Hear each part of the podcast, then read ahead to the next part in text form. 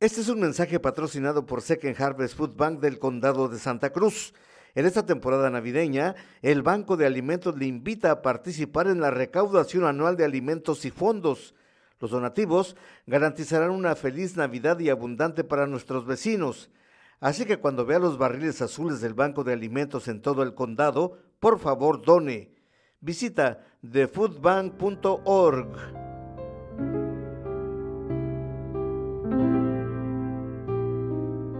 En los próximos meses, los residentes y las empresas de Pájaro podrán solicitar dinero de un programa de recuperación de 10 millones de dólares financiado por el Estado de California. Los detalles sobre cómo y cuándo solicitarlo aún no están claros. El programa es para los residentes de Pájaro y las empresas que sufrieron pérdidas por la inundación del 11 de marzo. Las personas indocumentadas pueden solicitarlo. También se anima a las personas que ya han recibido ayudas públicas a que presenten su solicitud. Las personas que no fueron elegibles para otros fondos del gobierno también pueden aplicar, dijo el personal del condado. El programa llega después de un empuje organizado por residentes y líderes empresariales de Pájaro. Para lograr esto, se efectuaron varias reuniones de la comunidad con el personal del condado.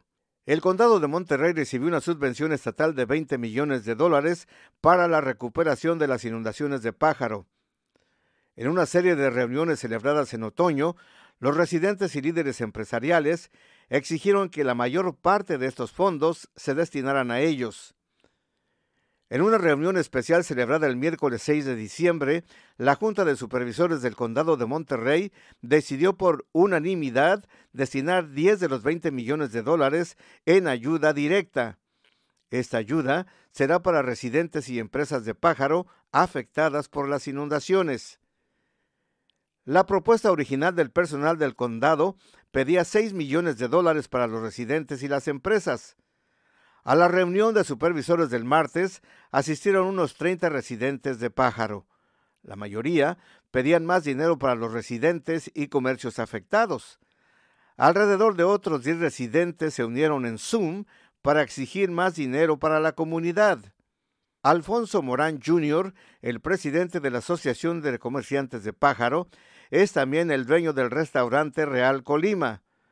Dijo que quedó demostrado que la unión hace la fuerza. Tenemos que seguir trabajando aquí duro para que hayan los cambios en el área del pájaro.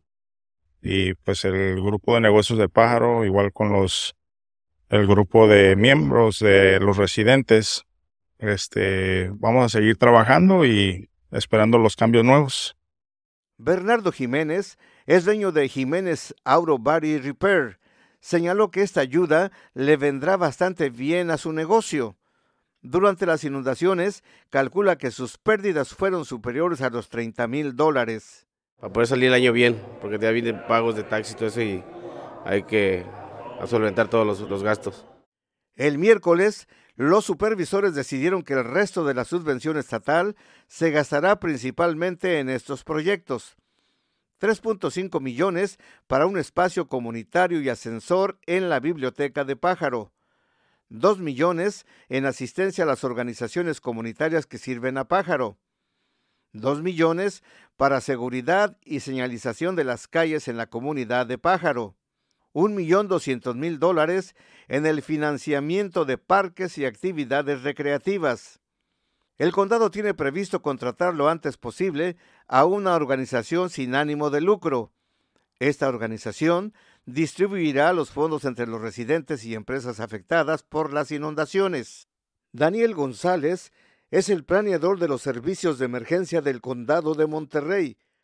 A partir de hoy empieza nuestra tarea de empezar a sacar los costos reales, no nada más de la cuestión de asistencia financiera, pero también de los proyectos que estamos proponiendo. Entonces, eh, la idea es hacerlo lo más rápido que se pueda, parte también de la razón por la que el día de hoy nos reunimos para tomar esta decisión, es para que el trámite y el proceso suceda lo más rápido que se pueda. No tenemos una fecha ah, propuesta, pero estamos tratando de hacerlo lo más rápido que se pueda para que la comunidad pueda tener acceso a los recursos lo más rápido posible.